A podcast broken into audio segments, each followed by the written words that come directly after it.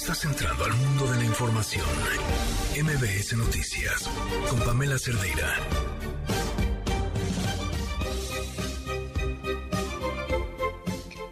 He pasado una buena parte de esta tarde viendo videos eh, etiquetados con el nombre del medicamento en el que grupos de chavos, por lo menos ayer y hoy, en estados distintos, en lugares distintos del país, eh, se intoxicaron, nos dicen, como parte de un reto viral.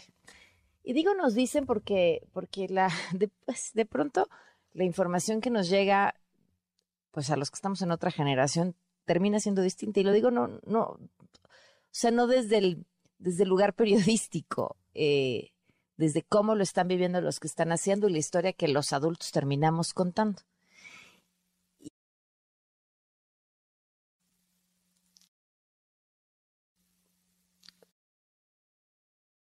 Más que preocupada, incluso intrigada sobre la situación emocional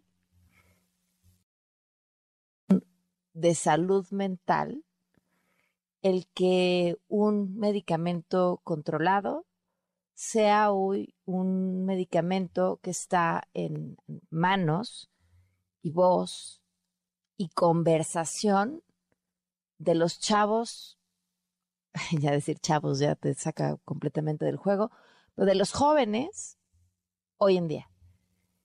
Y, y, sí, y además se vuelve parte de un reto y a ver quién es el último en dormirse y entonces todos nos lo tomamos. Sí, sí, sí. Pero fuera de eso, que, que sí llama la atención y que sí preocupa, me lo tomo, me lo recetaron, me lo están mandando, mi mamá me esconde las pastillas. Infinidad de videos repitiendo esas mismas historias. ¿Dónde están? ¿Cómo están viviendo? ¿Son estos los estragos de la pandemia? ¿Es esta la epidemia de salud mental de la que tanto nos contaron? Trataremos de responder esas preguntas. Soy Pamela Cerdeira. Comenzamos. We were good, we were gold, kind of dream that can't be sold.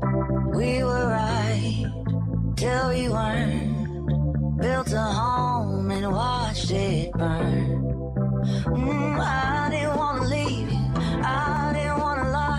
Hay un trabajo de convencimiento. Se está buscando que los aviones de carga puedan utilizar el aeropuerto Felipe Ángeles. Se está llegando a este acuerdo con agencias aduanales, con quienes se dedican al transporte de carga en aviones. Se va avanzando bastante bien porque sí hay una saturación en el aeropuerto de la Ciudad de México y tenemos espacios y hay condiciones de seguridad, de agilizar trámites, de que mejoren los que se dedican a la aviación de carga.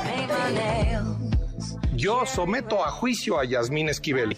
No la estoy condenando, ni siquiera voy a votar, como les acabo de decir. Yo quiero que se someta a juicio ella aquí en la Cámara de los Diputados. El asunto del corazón de este, de este tema es que está dañando al, el desempeño del Poder Judicial. El argumento central es que hay, como lo establece la ley de responsabilidades y la Constitución, hay un despacho anormal, hay un despacho tóxico de los asuntos que ella toca. Desde Acción Nacional reclamamos que López Obrador abogue únicamente por los derechos humanos cuando se trata de delincuentes. Instruir a la Cancillería para revisar el caso del Chapo Guzmán es inaudito. El gobierno de la 4T está malgastando nuestros impuestos ahora en otra campaña publicitaria. Una campaña que tiene el único objetivo de lavarle la cara a los malos funcionarios de este gobierno que han ocasionado las muertes y los lesionados en el metro. Ni más ni menos, están ocupando a cientos de brigadistas pagados con nuestros impuestos para repartir millones de volantes en las calles de toda la ciudad y dentro del metro para justificar lo que realmente está sucediendo en el metro, que es la falta de mantenimiento.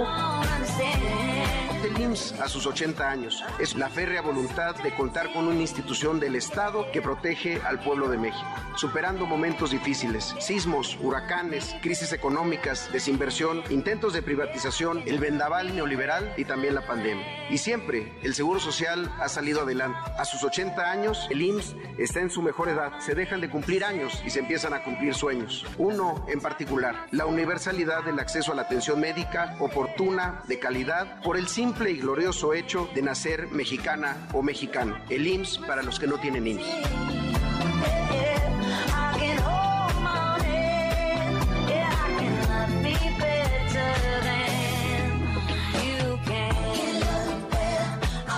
Bueno, ahí escuchábamos al senador Germano Martínez.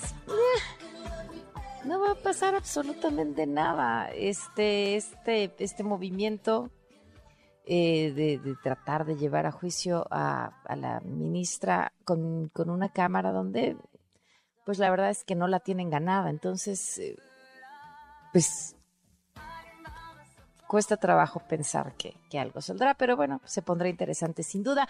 Gracias por acompañarnos. El día de hoy la música la seleccionaron Itzel, Pavel y Dani y dicen la selección es la música que nos gusta oír para levantarnos el ánimo. Coincido, a mí esta canción me gusta muchísimo. Teléfono en cabina 5166125, el número de WhatsApp 5533329585, Twitter, Facebook, Instagram, TikTok me encuentran como Pam Cerdeira y antes de que cualquier cosa suceda, nos vamos con esto que nos tiene Gaby Vargas. Liverpool es parte de mi vida. Presenta. No importa cómo estés, siempre puedes estar mejor. Mejor, mejor. Con Gaby Vargas.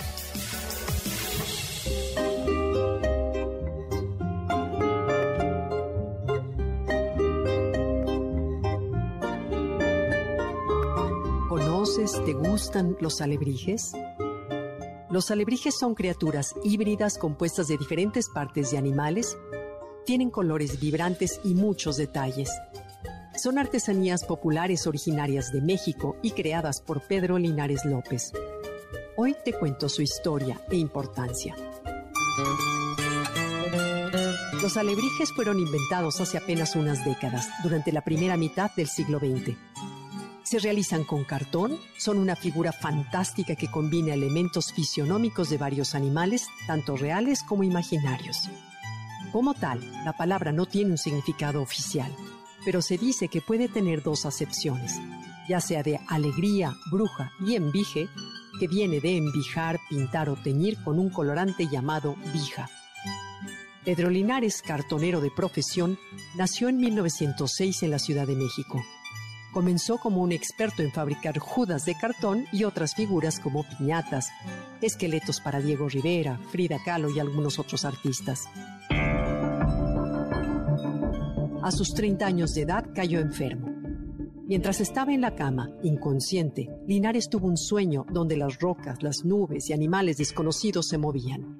Pedro vio un burro con alas, un gallo con cuernos de toro, leones con cabeza de perro, todos repetían una y otra vez la palabra alebrijes. En su sueño el cartonero preguntaba la manera de salir de ahí y una figura humana le dijo por dónde hacerlo. Le explicó que aún no era el momento de estar ahí. Cuando despertó, el artista plástico se vio rodeado de sus familiares y amigos que rezaban alrededor de su cama y se alegraron al verlo despertar. Así, dio vida a su visión y de ahí salieron estas figuras mágicas que hoy son muy apreciadas. Sus primeras creaciones eran tan terroríficas que las personas no querían comprarlas. Pero poco a poco, Pedro les añadió color y detalles que las hicieron mucho más atractivas. En 1975, la cineasta británica Judith Bronowski realizó un documental sobre su trabajo y ello lo lanzó a la fama de manera nacional e internacional. Fue hasta 1990 cuando Pedro recibió el Premio Nacional de Ciencias y Artes como parte de una celebración a su trayectoria artística y su valiosa contribución al arte popular mexicano. El cartonero falleció a los 86 años de edad, pero hasta hoy su familia continúa con la tradición de los alebrijes. Esas coloridas figuras ganaron popularidad y así los artesanos comenzaron a imitar las creaciones de Pedro Linares. En Oaxaca, el artesano Manuel Jiménez decidió combinar sus artesanías de madera tallada con las coloridas ideas de Pedro. Los alebrijes oaxaqueños se elaboran con madera de copal y se inspiran en la idea de los nahuales, seres sobrenaturales con la capacidad de transformarse en animales. Esta manera de hacer alebrijes se extendió a otros pueblos. Hoy existen tres comunidades principales especializadas para en crear figuras de madera talladas, así como 150 familias de artesanos que se dedican a crear alebrijes. Desde 2007, el Museo de Arte Popular en la Ciudad de México organiza un desfile de alebrijes monumentales con la intención de promover las artes y la cultura folclórica de México. Recientemente han sido asociados los alebrijes con los festejos del Día de Muertos, donde se rinde honor a los difuntos a partir de un ambiente mágico lleno de arte, color y personajes espirituales que nos acompañan después de la vida y nos siguen en el camino al mundo de los muertos o bien al de los vivos. Por eso a veces se coloca en las ofrendas para ayudar a las almas a llegar de forma más fácil. Te invito a visitar el Museo de Arte Popular de la Ciudad de México y conocer más acerca de esta maravilla artesanal.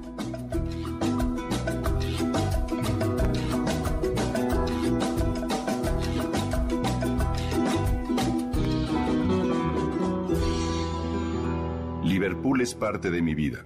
Presentó Mejor con Gaby Vargas.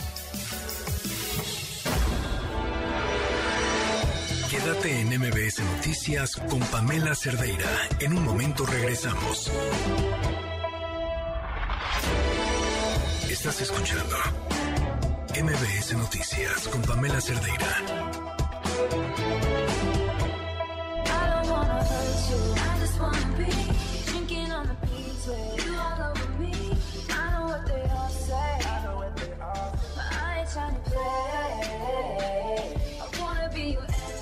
Seguimos en MBS Noticias. Gracias por estar con nosotros en este jueves 19 de enero del 2022. Oigan, pues hoy otra tragedia ahora en la alcaldía Miguel Hidalgo. Una obra hidráulica que cobró la vida de un trabajador y mandó otro más al hospital. Juan Carlos Alarcón tiene la información. Cuéntanos, Juan Carlos, ¿qué fue lo que pasó? Así es, Pamela, gracias. Muy buenas noches. Un trabajador muerto y otro más lesionado es el saldo de la caída de tierra en una zanja de tres metros de profundidad aproximadamente, donde se llevaban a cabo obras de reforzamiento de drenaje en la lateral de Río San Joaquín, casi esquina con la prolongación Moliere, en la colonia Ampliación Granada de la alcaldía Miguel Hidalgo. La titular de la Secretaría de Gestión Integral de Riesgos y Protección Civil, Miriam Ursúa, aseguró que en este percance solo dos personas resultaron afectadas. Otros trabajadores que también laboraban en ese punto resultaron ilesos. Compañeros de las víctimas solicitaron apoyo vía 911 a los servicios de emergencia, así como brigadistas de protección civil que llegaron hasta este punto. La policía capitalina cerró el paso a cualquier persona ajena a esta emergencia y solo permitió el paso del personal de apoyo a estos hechos, precisamente para tratar de rescatar a las personas con vida. Ramón eh, Carmona, coordinador general del Sistema de Aguas de la Ciudad de México, explicó que las empresas, que la empresa que realizaba los trabajos tiene un contrato que obtuvo mediante una licitación, pero previamente a este, a esta situación, a esta mención que hizo justamente el titular de eh, la de la, del sistema de aguas de la Ciudad de México, la propia Miriam Ursúa, que es la secretaria de Gestión Integral eh, de Riesgos y Protección Civil, señaló los eh, daños causados precisamente pues eh, por este desgajamiento de tierra en esta obra hidráulica que se llevaba a cabo en la alcaldía Miguel Hidalgo. Vamos a escuchar se estaban haciendo trabajos de sustitución de drenaje por parte de una empresa subcontratada, SIAP, por parte de SACMEC, y estaba trabajando una retroexcavadora para hacer una zanja de cerca de 3 metros de profundidad, justamente para hacer esta sustitución. Lamentablemente, en el momento que se estaba terminando de hacer esta zanja, pues una de las paredes se dio y eh, cayó sobre dos de los trabajadores que estaban en ese momento en el lugar. Uno de ellos ya fue rescatado y fue trasladado al Hospital Magdalena de la Salina. Activaron la empresa, activó el seguro y por lo tanto, te digo, está siendo atendido en este lugar. Una vez superada la emergencia, la Fiscalía General de Justicia Capitalina inició una carpeta de investigación por el delito de homicidio culposo por otras causas, mientras peritos de la institución retiraron el cuerpo del trabajador fallecido y lo llevaron al anfiteatro ministerial para su posterior identificación. El alcalde Miguel Hidalgo, Mauricio Tabe, aseguró que apoyará a los familiares de la víctima mortal y reiteró que el accidente ocurrió por un desprendimiento de las paredes de la excavación. Dijo que no tenía conocimiento de esta obra y consideró necesario que el gobierno capitalino informe con antelación de las obras que realizan en las alcaldías para estar al tanto y eh, poder prestar, prestar el apoyo que se requiera en un momento determinado y que pronto además se convoque a una reunión de cabildo para tratar este tipo de temas. Es el reporte que tengo. Oye, y, SACMEX por el momento no mucho tampoco, ¿verdad? Pues eh, SACMEX lo que señala justamente el titular de este organismo Ramón Corona es que eh, pues eh, la empresa es subcontratada, es una empresa que ganó una licitación que el día de hoy estaban llevando a cabo pues este cambio de tubería en una zanja de aproximadamente 3 a 4 metros de profundidad y que al momento eh, de estar trabajando con la maquinaria pesada que es la mano de chango como se le conoce comúnmente, se realizó el desprendimiento de una de las paredes de esa zanja, lo que generó pues la caída de una importante cantidad de tierra que en un inicio pues había sepultado a tres o cuatro personas, trabajadores. Casi todos salieron en el momento, uno resultó lesionado, que es el saldo que da la propia autoridad, pero otro que quedó pues eh, más abajo desafortunadamente no pudo salir murió aparentemente asfixiado y este fue eh, pues eh, el hecho que llamó de inmediato a las autoridades llegaron muchos bomberos paramédicos hicieron maniobras de rescate muy importantes muchos de ellos incluso llegó la Guardia Nacional la Secretaría de Marina para tratar de colaborar y rápido sacar a esta persona pero desafortunadamente el esfuerzo ya no rindió frutos, este hombre ya había fallecido y como te comento, pues eh, el sistema de aguas de la Ciudad de México menciona que este trabajador es una de una empresa subcontratada que bueno, pues esta tendrá que activar los eh, seguros de vida para este trabajador. Sin embargo, la Fiscalía Capitalina todavía lleva a cabo la investigación y de acuerdo a los dictámenes periciales se podrá establecer la real causa que generó este desprendimiento de tierra durante estas maniobras que llevaban a cabo los trabajadores. Claro, y en el comunicado de la Secretaría de Gestión de Riesgos dicen en su penúltimo párrafo, es importante aclarar que vía oficio la alcaldía Miguel Hidalgo tenía conocimiento de los trabajos desarrollados en la zona, contrario a lo que nos dices, comentó el alcalde, ¿no? Sí, el alcalde, de hecho, fíjate que al momento en que Miriam Ursúa se acerca a los medios de comunicación para dar el saldo final de pues esta emergencia, el alcalde lo dejaron atrás, eh, por más que trataba de sacar la cara para poder dar algunas palabras, no se le permitió, se interpuso, como te comento, Miriam Ursúa, de a un costado de, de ella Ramón Carmona, que es el titular del sistema de agua, solamente ellos dos hablaron, ellos dieron su balance, en ningún momento y a pesar de que estaba presente el alcalde de Miguel Hidalgo, en ningún momento hicieron mención de que la alcaldía tenía conocimiento de estas obras. Mm. Posteriormente, el alcalde ya en otra, en otro, pues eh, lo que le denominamos nosotros chacaleo, informó precisamente a medios de comunicación que eh, él no tenía conocimiento, que no se le había avisado a la alcaldía de que habían llevado a cabo estas eh, maniobras, estos trabajos de reparación de la tubería del drenaje.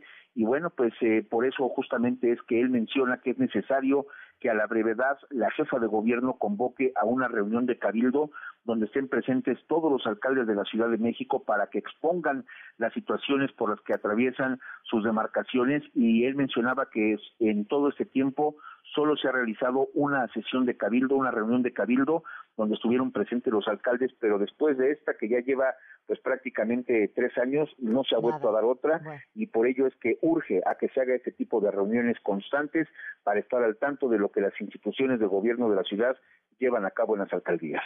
Muchísimas gracias Juan Carlos, muy buenas noches. Gracias, muy buenas noches. Y esta historia que tiene que ver con lo que les comentaba cuando empezábamos. Hoy, estudiantes de la escuela secundaria número 26 en la alcaldía Cautemoc se intoxicaron después de consumir un medicamento controlado como esto que parece ser es parte de un reto en las redes sociales De acuerdo con autoridades de la Ciudad de México, ocho alumnos fueron afectados, pero solo tres fueron trasladados al hospital. Eh, se reportan estables. Al respecto, la Secretaría de Seguridad Ciudadana lanzó una alerta por el aumento de estos retos que ponen en peligro la integridad de niños y adolescentes. La unidad de policía cibernética identificó alrededor de 500 incidentes relacionados con menores en el 2022 ocurridos en el país y, manda una serie de alertas, ¿no? Que ya no las las alertas que tienen que ver con el control parental, con revisar lo que están viendo en redes sociales, pero cuando los chavos están en secundaria, control parental te sirve para nada. ¿Por qué? Porque tienen acceso a mucha información a través de muchas vías. Y les digo, a mí me llamó muchísimo la atención, no la capacidad para conseguir un medicamento controlado, eso en este país nunca ha sido un problema. Me llamó muchísimo la atención el, pues cómo este medicamento en específico es, es pues es parte del vocabulario común de la conversación de muchos jóvenes, no solamente en México, em, de su uso, algunos sí, eh, recetados a través de un médico, un psiquiatra, y otros porque ahí las tengo y, y, voy a ver qué me pasa y me voy a grabar a ver con cuántas me empieza a hacer efecto y cómo me pongo. Bueno, pues, ¿qué nos dice eso sobre lo que están pasando? ¿Qué nos dice eso sobre la salud mental? ¿Qué nos dice eso sobre lo que tenemos que atender? Son las 7.27. Quédate en MBS Noticias con Pamela Cerdeira. En un momento regresamos. Estás escuchando MBS Noticias con Pamela Cerdeira.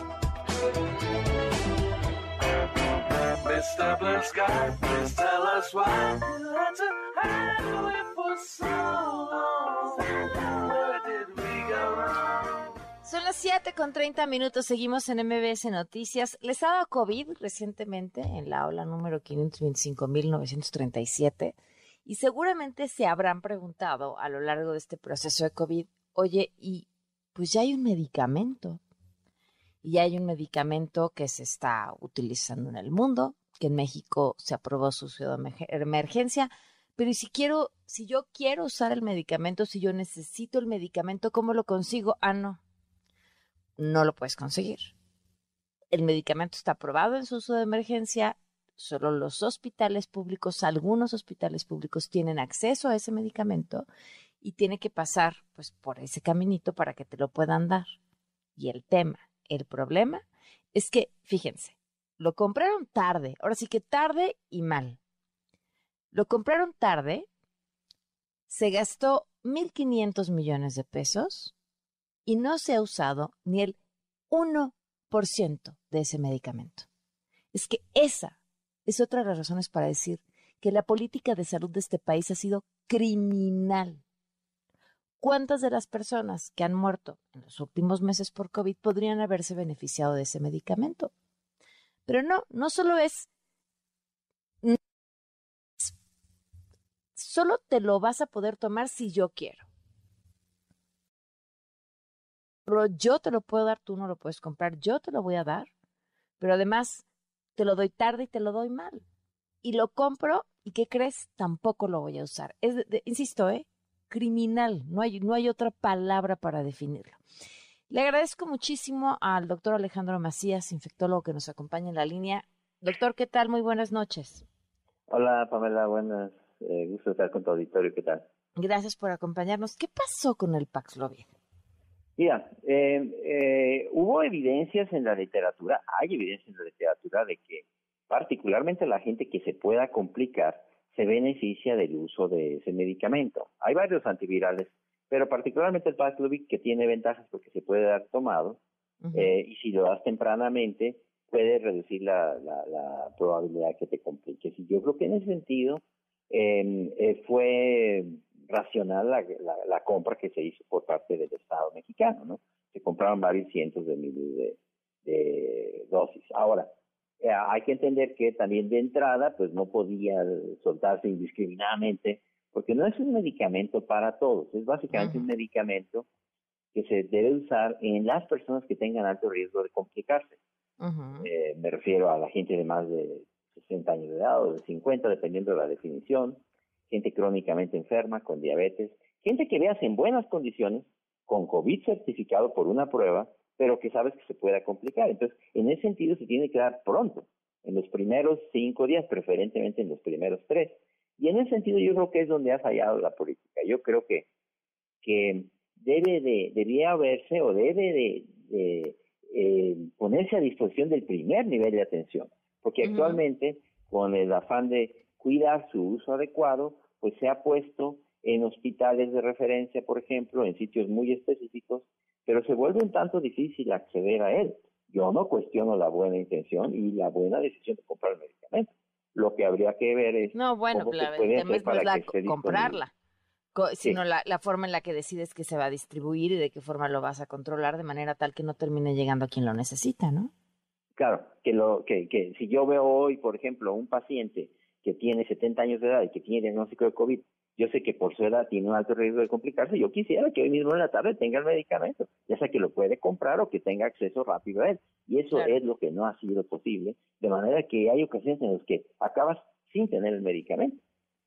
Claro, ahora, a, ver, hoy ese paciente, ¿qué tiene que hacer o por cuál es el caminito que tendría que recorrer desde el diagnóstico de COVID para obtener ese medicamento? Sí, eh, por ejemplo, si tú tienes seguro social, oíste, y tienes una prueba positiva que te hayan hecho en el seguro, fuera del seguro, pues vas, se supone, al seguro social. Y el seguro social hay un mapa interactivo en el gobierno que te dice en dónde pueden tener el medicamento. Entonces ya te diriges a una de esas clínicas y generalmente, mm, por ejemplo, en un estado puede haber cinco o diez clínicas de esas, en un estado como Guanajuato, qué sé yo, Ciudad de México. Entonces tendrías que dirigirte a una de esas clínicas. Y ahí es donde está la dificultad, ¿verdad? Que no siempre te va a costar eh, o lo, vas a acceder con facilidad a esas clínicas. ¿no? Aquí, por ejemplo. y además todo es tiempo, ¿no? Suena muy sencillo, tienes tu prueba y entonces vas y te dirigen, pero generalmente, no señor, usted tiene una gripa, regrésese, no es necesario que se haga la. O sea, la gente, incluso la gente que decide o, o que no tiene acceso al sistema de salud y que decide hacerlo por la vía privada, este, de forma natural termina pasando tiempo. Eh, y, y, a veces es más fácil conseguir el medicamento a través de otras vías como el mercado negro y cosas como esas donde tú sabes que ahí se consigue el medicamento con relativa facilidad, no que hay que pagarlo muy caro. Eh, o sea, ¿este se ha detectado que está en el mercado negro? Sí, sí, se ha, ha habido ah, un mercado negro de eso. Hay que, por ejemplo, es que en los Estados Unidos, Pamela, el medicamento se da con muchísima facilidad. O sea, si tú vas a una farmacia y te haces una prueba y es positiva, allí mismo en la farmacia, sin necesidad de que vayas al médico, te dan el Paxlovid para que te lo tomes. Aparte es un medicamento que tiene varias interacciones.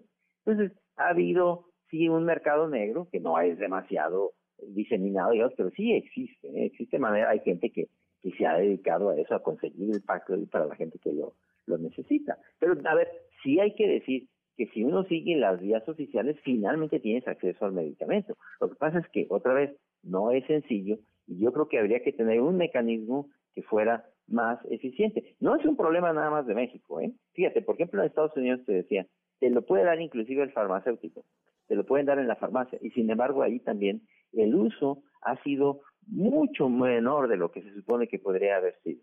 Entonces es un mecanismo. pero a ver, a mí, este, a, mí lo que me, lo que me parece, eh, también no miro con buenos ojos lo que se ha hecho en salud en, estos años, sobre todo con la pandemia, pero me parece que hay una especie como de nosotros lo controlamos todo y como y solo nosotros podemos tener el control, entonces no nos dejamos ayudar en muchas cosas que se pudieron haber dejado ayudar, como esto que tú dices, no necesariamente es vamos a darlo indiscriminadamente, eh, vamos a que cualquier médico pueda recetarlo y que se exija una receta médica y entonces controlas, haces que llegue más rápido a la gente, a toda la gente, sobre todo cuando hay tanta gente sin acceso al sistema de salud. Pues te digo que eso se puede acceder a través de un mercado negro, pero por ejemplo, ¿qué se necesitaría para que lo vendieran en las farmacias? Que, que el organismo regulatorio dijera, esta autorización que tiene este medicamento no es una autorización nada más emergente como la tiene, sino ya es una autorización definitiva. Eso lleva tiempo, generalmente, los mecanismos de regulación. Decir, este es un medicamento autorizado para venderse, todo eso tiene que autorizarlo COFEPRIS, no es de la noche a la mañana tampoco. ¿eh? Entonces, eh, sí, yo creo que, por ejemplo, ya eso ya debiera existir para vacunas, por ejemplo, como vacunas que ya están autorizadas en otros países o vacunas que ya sabemos que son seguras. reconocidas por la Organización Mundial de la Salud, y ya las pudieras comprar. Yo estoy absolutamente de acuerdo con eso. Bueno, y, y, en, y esa es otra, por ejemplo, en la que ya vamos un poquito tarde porque ya tendríamos que estar pensando eh, en, los refuerzos y tal, y ahora estamos ya ahora a ver qué vacuna te toca ahorita y en cuál va. O sea, siento que, ¿no? Y celebramos que ya casi, ya casi está la patria, está en su fase 3, pero pues ya hay 25 mil variantes nuevas y ya los nuevos, eh, las vacunas eh, de esta misma marca que hace el Paxlovid, pues ya están contemplando estas otras variantes. Sí, hay que decir también de la vacuna patria que el esfuerzo ha sido es muy bueno y tiene que ver sobre todo con tener una plataforma para las futuras pandemias. ¿eh? Es evidente que la vacuna patria no es para esta pandemia, es para que México tenga una plataforma de producción de vacunas rápida para para situaciones pandémicas como esta. Pero estas son otras, mira esto de la de la distribución de medicamentos y acceso a ellos, Pan, es una de las lecciones que tenemos que aprender para las pandemias. Necesitamos mecanismos.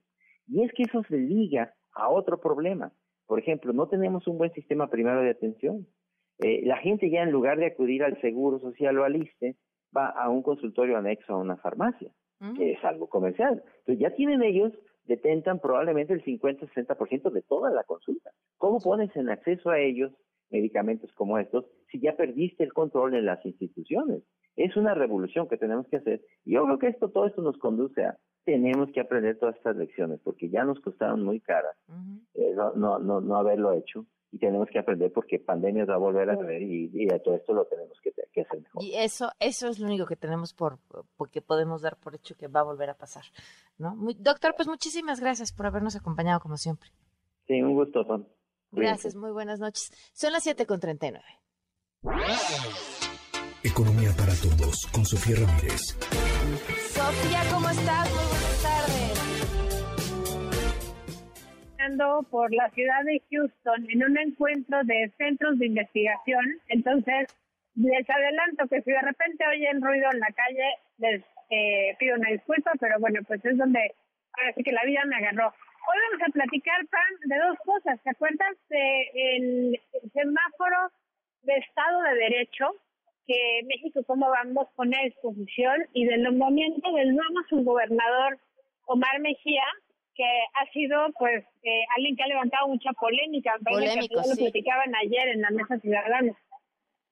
Sí, muy polémico sin duda, pero a ver, arrancamos con el semáforo. ¿Cómo estamos en Estado de Derecho? Pues mira, nuevamente el semáforo de Estado de Derecho va bastante mal. Lo que hacemos ahí es que medimos el nivel de inseguridad percibida en la gente que vive en las ciudades para caminar por la calle. Y bueno, pues por supuesto que nunca es una buena noticia si lo que tenemos a cambio de los impuestos, de la demanda ciudadana por un poco más de seguridad, pues es la sensación de que no importa en dónde viva yo, es peligroso caminar por la calle. ¿Por qué es un semáforo económico? Bueno, pues porque obviamente de eso dependen un montón de decisiones económicas, como si voy a terminar la secundaria o voy a tomar un curso de actualización y regresar en la noche, o si voy a invertir en la papelería o la peluquería de mi vida. Entonces, pues un poco ese es el tema. Y fíjate que para el mes en cuestión, lo que estamos viendo, de hecho, es un, semáforo que se actualiza de manera trimestral y con la actualización al cuarto trimestre del año pasado, pues tenemos que hay un gran porcentaje de la población que no se siente segura, es decir, solamente el 35.5% de toda la población de 18 años y más se siente segura caminando en la calle de su ciudad en México. Eso, por supuesto, PAN, no es suficiente. De hecho, nuestro semáforo de Estado de Derecho es bastante, eh, digamos, no quiero decir condescendiente, pero amable con lo que tendría que ser un Estado de Derecho óptimo, porque además cuando lo separamos por sexo, vemos que las mujeres invariablemente nos sentimos mucho menos eh, seguras caminando en la calle es un 29.8%, casi 30% de la población, pero pues obviamente eso otra vez nos deja muy mal parados como sociedad, porque aunque los hombres tienen casi 12 puntos porcentuales más de percepción de seguridad al caminar por la calle, con un 42.3%, pues obviamente eso no es una eh, situación óptima ni para hombres ni para mujeres, pero sí destacar que la brecha de percepción de seguridad es 12% más para los hombres que para las mujeres caminando en cualquier ciudad del país. Esa es la primera parte y creo que es un, es tremendo, es tremendo porque no es casualidad que las mujeres nos sintamos vulnerables al transitar, al invertir, al hacer negocios, no, es una casualidad. Oye, bueno, y en cuanto al otro tema, el asunto del nombramiento. Pues mira, el nombramiento tiene distintas lecturas. Más allá de la lectura ciudadana, se les diría lo siguiente. La Junta de Gobierno ciertamente es un órgano que da una señal importante hacia los inversionistas, eh, digamos, al sector financiero. Uno de los mandatos del Banco de México es, por supuesto, mantener la estabilidad y el buen funcionamiento del sistema financiero y el sistema de pagos en México, pero no es el mandato principal. El mandato principal es mantener el poder adquisitivo de nuestra moneda y eso se hace pues por dos días. Uno, eh, manteniendo la inflación lo más a raya que se pueda, lo cual se hace con política monetaria, que significa subir la tasa de interés cada vez que eh, sube la inflación, pues para contener justamente este aumento en la inflación del lado de la demanda. Hemos hablado muchísimas veces de eso. En la pandemia lo que vimos fue una combinación inicial de inflación por un problema de oferta, es decir, había más eh, personas que querían comprar bienes y servicios de las que estaban produciéndose y por lo tanto aumentaban los precios. Eso no se reduce, esa inflación no se puede contener con política monetaria y más bien eh, lo que hay que hacer es incrementar la producción. Bueno, dicho lo anterior, me parece que es muy importante que desde el sistema financiero, y el sistema financiero lo sabe, se tome en cuenta que el nombramiento de un subgobernador no hace verano. ¿Qué quiere decir? Que realmente la política monetaria la diseña la parte técnica del Banco de México, que es una estructura de carrera, una estructura con una solidez técnica muy importante que obviamente el nombramiento de un gobernador no va a hacer la diferencia en los cálculos que el, el, Banco de México en la parte técnica le pone a disposición a la Junta de Gobierno para votar. Hay un dato que me dio un subgobernador recientemente, alrededor de nueve de cada diez decisiones de política monetaria desde el inicio de la autonomía como la conocemos en el Banco de México son conforme se presentan en los escenarios que calcula el staff más técnico del Banco de México y solamente una de cada diez acaba siendo ligeramente divergente. Es decir, un voto, en el caso de que Omar Mejía hiciese un voto distinto al que hiciera la parte técnica, pues no va a hacer la diferencia y más bien creo que hay que dar un voto de confianza a funcionarios que tal vez no nos eh, no conocemos, digamos, por eh, su trayectoria profesional. Eh, claramente eh, sí vemos una junta de gobierno cada vez más integrada por personas con menor número de trayectoria en años en el sector financiero, pero no se está violando la ley porque la ley marca que puede ingresar alguien tiene experiencia en el sistema, en política monetaria, siempre y cuando acredite, pues, eh, experiencia en el sistema financiero, en el sistema de pagos, en la hacienda pública y demás, lo cual, bueno, siendo eh, también una interpretación amplia, podría decirse que Mar Mejía sí cumple. Entonces, creo que desde ahí lo está viendo el sistema financiero, no vimos muchas fluctuaciones alrededor de eh, variables económicas por el nombramiento y la ratificación, y bueno, pues más bien hay que tener la confianza que lo que importa es tener la autonomía del Banco de México y en caso de que hubiese algún tipo de vulneración a esa autonomía por una amenaza de reforma a la ley del Banco de México o incluso una reforma constitucional, entonces estaríamos hablando pues de una situación distinta. Pero con eso me quedo, Pan. Creo que eh, es un buen escenario, insisto, mientras la autonomía del Banco de México no se vea vulnerada, y más o menos tiene Omar Mejía el mismo perfil que tiene la gobernadora actual del Banco de México, Victoria Ceja, Victoria Rodríguez Ceja, y dos, eh, comparten, digamos, una trayectoria porque ambos trabajaron para quien fuera secretario de Finanzas de eh, Miguel Mancera en la Ciudad de México y por lo tanto, bueno, pues pertenecen obviamente al mismo equipo empleado, al mismo grupo político y, y bueno, pues eh, nada que no se hubiese visto en otras administraciones.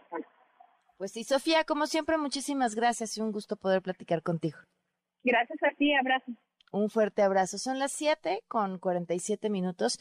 Les digo, vamos a hablar más adelante sobre esto, qué diablos es el reto Pam, que se están metiendo los chavos hoy en día. Y, y vamos a hablar antes de eso con los nuevos anuncios de Apple y Samsung con Pontón. Vamos a una pausa y volvemos. Quédate en MBS Noticias con Pamela Cerdeira. En un momento regresamos. Estás escuchando MBS Noticias con Pamela Cerdeira Platiquemos sobre tecnología con José Antonio Pontón.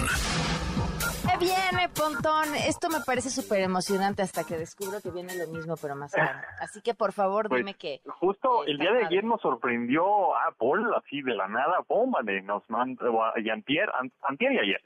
De repente una presentación de las nuevas MacBook Pro, pero con un nuevo procesador, ya obviamente desarrollado por, por ellos, que se llama el M2, M2 Pro y M2 Pro Max, que es este nuevo procesador, eh, o más reciente más bien, que viene incluidos en estas MacBook Pro, estas computadoras portátiles de la marca La Manzana. Y luego también está la Mac Mini, que la Mac Mini eh, es una computadora, digamos que es un gabinete, gabinete o un armazón muy pequeño, un cuadradito, que esa es eh, no viene ni con teclado, ni con monitor, ni con mouse, nada, solo es, digamos, el, el mal llamado CPU, digámoslo así, ¿no? Pero bueno, el CPU es el procesador, pero es nada más del el cuadrito en donde si tú ya tienes un monitor, ya tienes un teclado, tienes un mouse, bueno, pues también ya sacaron esa computadora, también con este nuevo procesador desarrollado por la marca, M2 y M2 Pro. Y también ayer anunciaron una, una nueva bocina inteligente, la segunda generación, parece ser que ya está descontinuada, pero no, regresa este, después de algunos años en, con esta segunda generación y se llama HomePod. Es una bocina inteligente, la cual tiene, bueno, cinco tweeters en la parte este, inferior, tiene un buffer arriba, se oye espectacular, tiene muy buen sonido. Eso es lo que obviamente se dice, ¿no? En el en la hoja. Sin embargo, todavía no sale a la venta y todavía no tenemos eh, eh, la oportunidad de probarla. Pero bueno, en unas semanas parece ser que ya estar a la venta a un precio de 6.700 pesos más o menos. Y es una bocina eh, que puedes conectar Está, dos, está por cara, ejemplo. ¿no? Para estar dentro del rango de las bocinitas. ¿Son con las que puedes hablar? Sí, exacto. Este tiene mm, eh, Siri, por ejemplo, incluida, en donde tú puedes controlar tu casa inteligente. ¿no? Puedes decirle que apague y prenda las luces y que, este, no sé, eh, diferentes cosas que pueda hacer tu casa inteligente eh, a través de Siri, ¿no? O, obviamente, escuchar música, ¿no? O preguntarle a Siri lo que se te ocurra, preguntar. Digamos que es la bocina inteligente de Apple. Ahora, esta bocina también la puedes conectar en par estéreo, es decir, si tienes dos igualitas, tienen que ser del mismo modelo, puedes hacer una mezcla o una sincronización entre las dos bocinas para que se escuche en estéreo, ¿no? Una bocina hace la función de la bocina derecha y la otra la izquierda para tener una mezcla de audio muy muy padre en cuestión de eh, la música que escuchas o también series y películas que salgan de tu Apple TV, que también es este cuadrito, ¿no? o este tipo dongle que conectas, eh, una especie un poco más grande, pero que conectas a tu tele y ahí tienes las aplicaciones de, de streaming, ¿no? De, de video por streaming y puedes escuchar ese audio a través de estas dos bocinas. Entonces hace la función como de una barra de sonido, más o menos, de ese estilo, y bueno, pues eso, eso está padre. La otra cosa es que solo funciona con iPhone y iPad o Mac, es decir, no es, no es como otras bocinas que si tú tienes un teléfono Android o si tienes una PC o si tienes una este alguna tableta con Android, pues puedes echarlas a andar. Esta no, aunque ya existe la aplicación de Apple Music, ¿no? Haciéndole competencia Spotify, a Deezer, a todas estas, existe Apple Music en Android, aún no, no y quieras comprar un HomePod de Apple, esta bocina inteligente, no va a ser compatible porque los Androids no tienen una, una tecnología que se llama AirPlay, cosa que iPhone sí. Entonces, bueno, pues ahí, si es que no tienes iPhone o iPod o, o digo iPad o Mac, pues esta bocina, la verdad es que, pues no, no, no, no, no se va a incluir bien en tu ecosistema porque no tienes ningún producto Apple. Entonces es más bien. Oye, pero mal, ¿no? O sea, una, una, una de las grandes ventajas de, de Apple en cierto momento, si a lo mejor ya me está engañando la memoria, tenía que ver con esa posibilidad de la compatibilidad.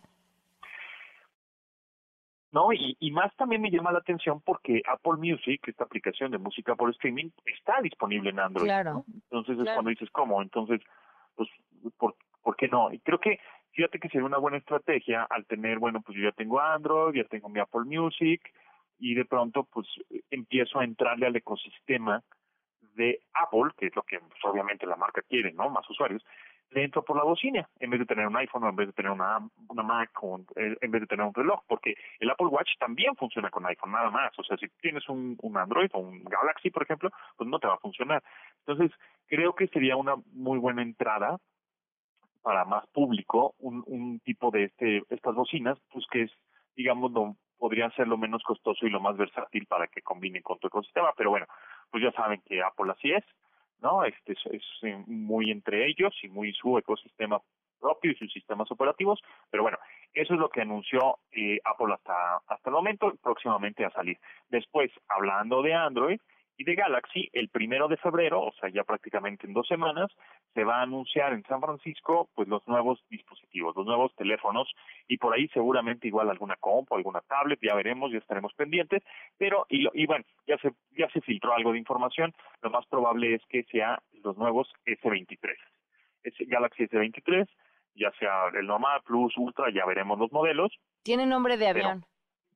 Exacto, exacto. Este, y pues sí, eh, es un avión, la verdad, el teléfono porque es el de gama alta y gama premium de la marca. ¿Y, cuesta eh, cómo? Y sí, también son los más costosos de, de esa línea.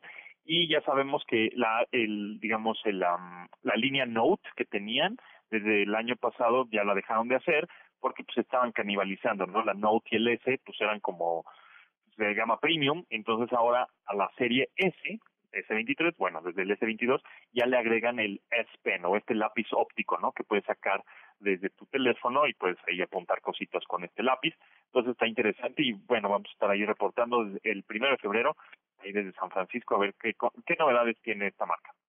Pobrecito, qué mala pasas, Pontón. Que te sigan escuchando en esta frecuencia. Tiene que hacer la chamba, ¿no? Ya sé, ya sé, ya sé. A las 12 del día, ¿quién hace el trabajo duro en esta estación, en el 102.5? ¿Quién se sacrifica por el equipo? Ahí está Pontón para que lo escuchen. Alguien se tiene que ensuciar las manos. No, tú muy bien. Como siempre, muchas gracias, Pontón. Gracias, Un abrazo. que muy bien. Nos vemos. Buenas noches. Damos una pausa y volvemos. Quédate en MBS Noticias con Pamela Cerdeira. En un momento regresamos. Estás escuchando MBS Noticias con Pamela Cerdeira.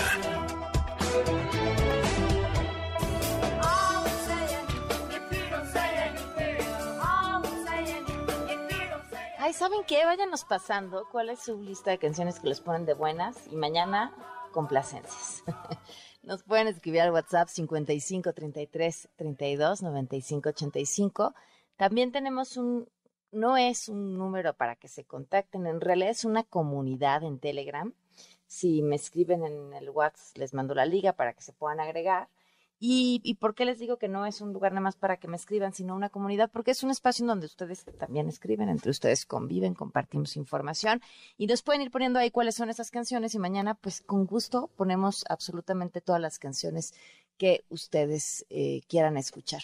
Bueno, y continuamos con la información. Fíjense que Antonio Oceguera, también conocido como Tony Montana, el hermano del Mencho, eh, le negaron un juicio de amparo contra la vinculación a proceso por delitos contra la salud y acopio de armas. René Cruz, cuéntanos.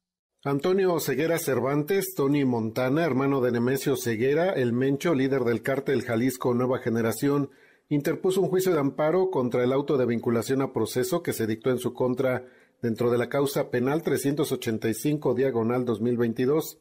Abigail Ocampo Álvarez, jueza primero de distrito en materia de amparo y juicios federales, en el Estado de México admitió a trámite la demanda de garantías del quejoso, a quien le negó la suspensión provisional contra la resolución que lo vinculó a proceso por presuntos delitos contra la salud, posesión, acopio de armas de fuego y cartuchos de uso exclusivo de las Fuerzas Armadas, ya que son actos que serán analizados de fondo en este juicio. No obstante, la impartidora de justicia le otorgó la medida cautelar a Oseguera Cervantes para el efecto de que su libertad personal quede a disposición del juzgado de amparo en el lugar donde se encuentra recluido. El próximo 24 de enero se celebrará la audiencia incidental, donde la juzgadora resolverá si le otorga la suspensión definitiva. Cabe recordar que en diciembre pasado un juez de control vinculó a proceso a Tony Montana y le impuso como medida cautelar la prisión preventiva de oficio, por lo que permanece en el penal de máxima seguridad del Altiplano. Para MBS Noticias, René Cruz González. Gracias, René. En Estados Unidos hoy se confirmó el jurado para el juicio de Genaro García Luna y Mariano Moreno tiene la información. Te escuchamos, Mariano. Después de una exhaustiva depuración que duró tres días, ya se tiene seleccionado al jurado que participará en el juicio en contra de Genaro García Luna, quien fue secretario de Seguridad Pública durante el gobierno de Felipe Calderón. Los 12 miembros del jurado se escogieron de un grupo inicial de 400 personas todas escogidas al azar y obligadas a presentarse en la corte ante el juez.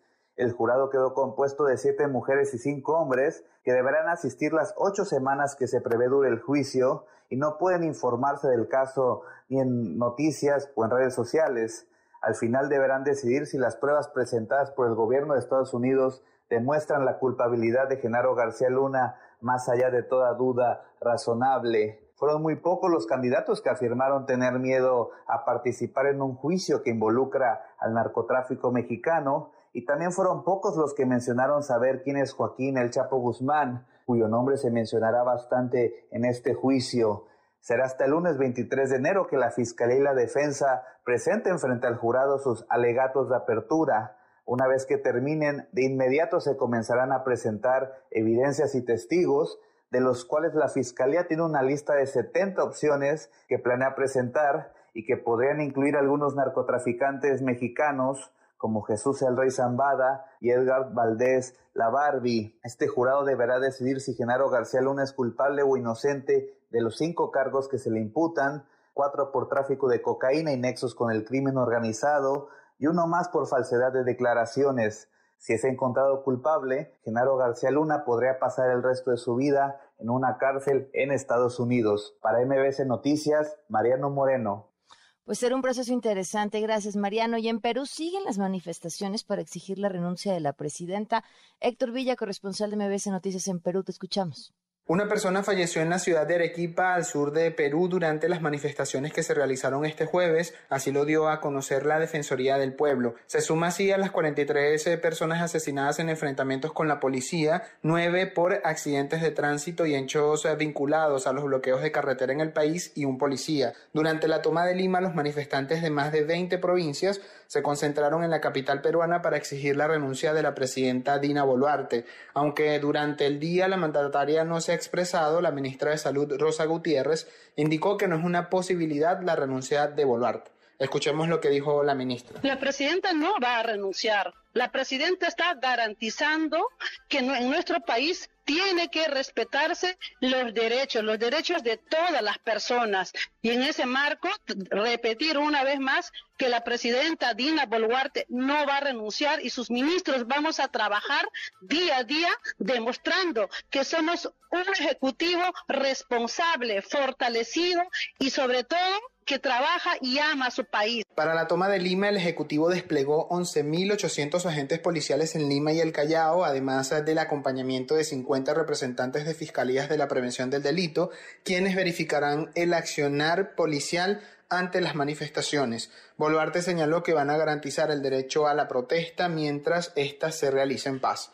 Escuchemos a la presidenta Boluarte. No queremos que esa sangre que han dicho que correrán ríos de sangre. Basta calma. Sabemos que quieren tomar Lima por todo lo que está saliendo en las redes, el 18 y el 19. Yo los llamo a tomar Lima, sí, pero en paz, en calma. Además de la renuncia de Boluarte, los manifestantes están exigiendo que se adelanten las elecciones presidenciales y congresales aprobadas en primera discusión el año pasado para abril de 2024. Algunos partidos políticos han ratificado que el adelanto debe hacerse este año para evitar la muerte de más peruanos. Para MBS Noticias, Héctor Villa. Muchísimas gracias, Héctor, por la información. Oigan, por cierto, eh, se informó que hay un nuevo amparo, una nueva suspensión, es provisional, pero obligaría a parar las obras del tramo 5 del tren Maya. Eh, esto es un amparo que al parecer obtuvo este colectivo llamado Sélvame del Tren el 17 de enero, el juez primero de distrito de Estado de Yucatán otorgó la suspensión provisional de la construcción del tramo 5 norte y sur del tren Maya. El trazo va de Cancún a Tulum. Y dicen, a partir de hoy, esto es lo que dice el amparo, se deben suspender o paralizar cualquier acto que tenga como finalidad la continuación de tala o desmonte en los terrenos mencionados, de modo que no se permite la remoción o destrucción de la flora del terreno. Habrá que ver qué es lo exactamente lo que ha estado siguiendo pasando. Este tema que será un larguísimo tema y que pareciera que independientemente de aquellos retazos obtenidos por los amparos, una porque parecería ya una batalla ganada por parte del presidente, no, no así de la naturaleza y eso, eso lo veremos, eso lo veremos después. El presidente Andrés Manuel López Obrador dijo que se prepare el decreto para sacar el transporte de carga del Aeropuerto Internacional de la Ciudad de México. Escúchenlo. Como hay quienes nada más andan buscando cómo cuestionarnos, pues yo les diría que pues miren lo que sucedió en Nueva York, precisamente porque hay mucha saturación. Entonces estamos buscando evitar eso. Sí, sí, sí, tiempo y oportunidades. No hemos actuado en nada de manera autoritaria. No, sí va a haber, pero queremos primero buscar el acuerdo. Estamos buscando un consenso cuando tengamos ya un resultado, se va a informar. Bueno, y en apoyo a las víctimas de la línea 12 y 3, un juez les otorgó suspensión provisional para que el gobierno se comprometa a garantizar la seguridad en el metro. Juan Carlos, cuéntanos.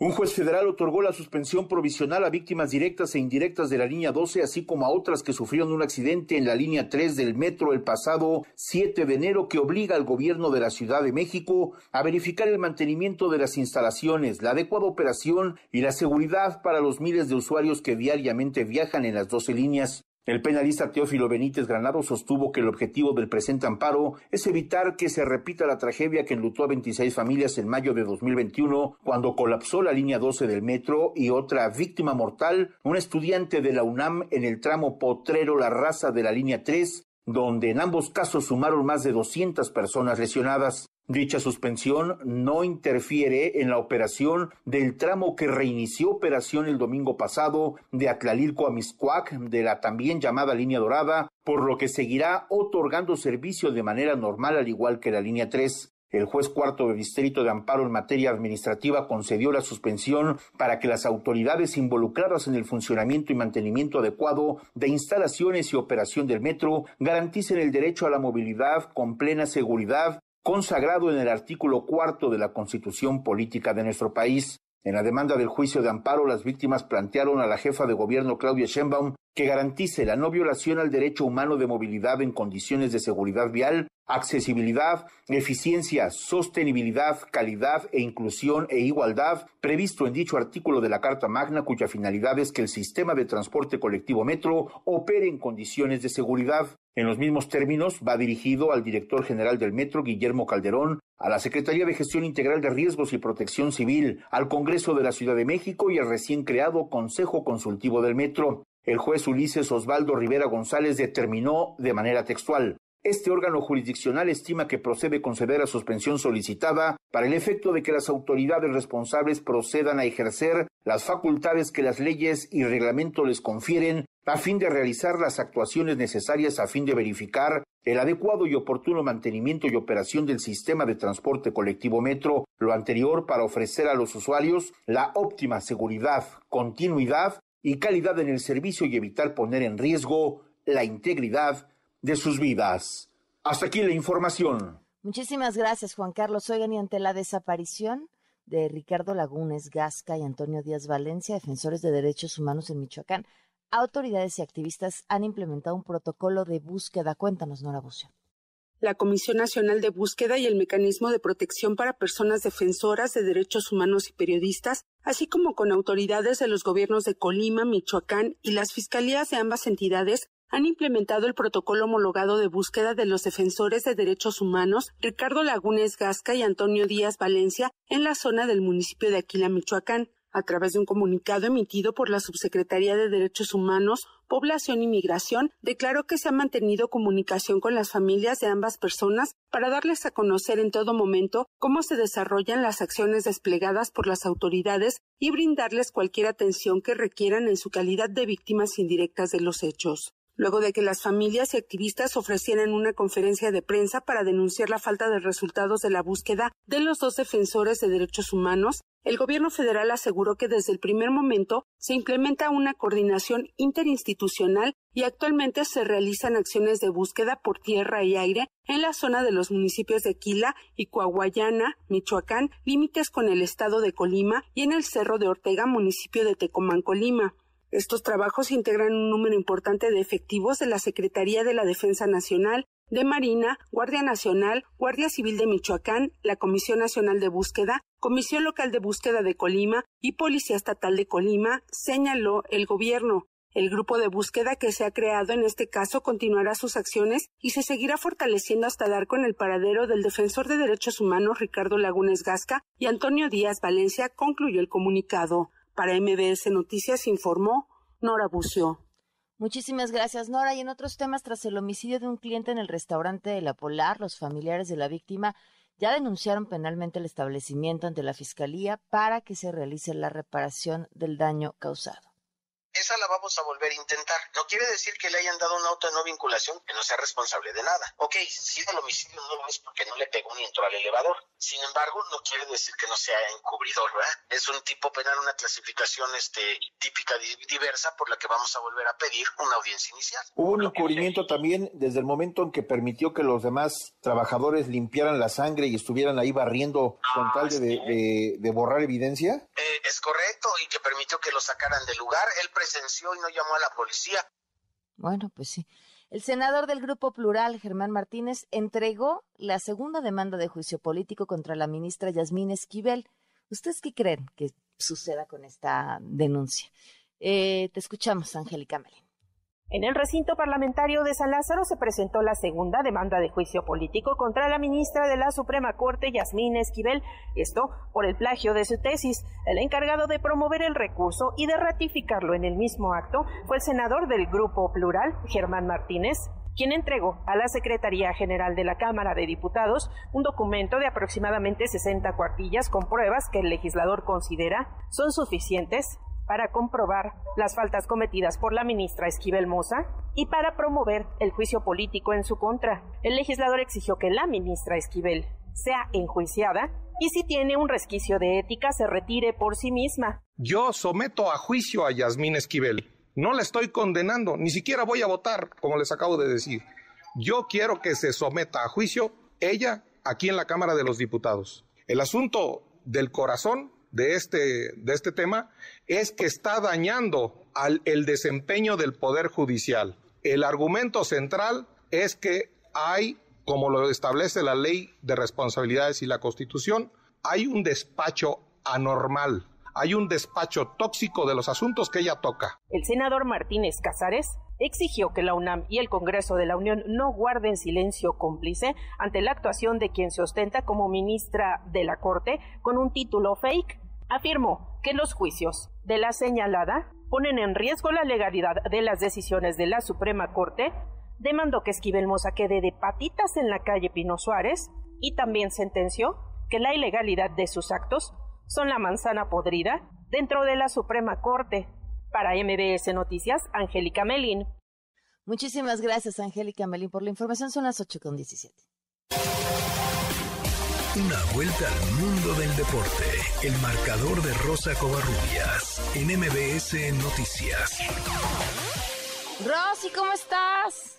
Pam, ¿cómo estás? Buenas noches. Vamos a arrancar con información de la Liga MX y es que el pasado viernes Dani Alves recibió un permiso especial por parte de la directiva de Pumas para viajar a España tras el fallecimiento de su suegra, pero el regreso de Alves al equipo universitario va a tardar más de lo previsto y es que el jugador brasileño fue citado a declarar el día de mañana y lo hará en calidad de detenido como presunto autor de la agresión sexual a una mujer dentro de un pues dentro de un centro nocturno allá en Barcelona por lo que pues eh, tendremos que esperar a ver qué es lo que qué es lo que ocurre y cómo irá este proceso. En Pumas obviamente lo esperan pero saben que tiene esta situación.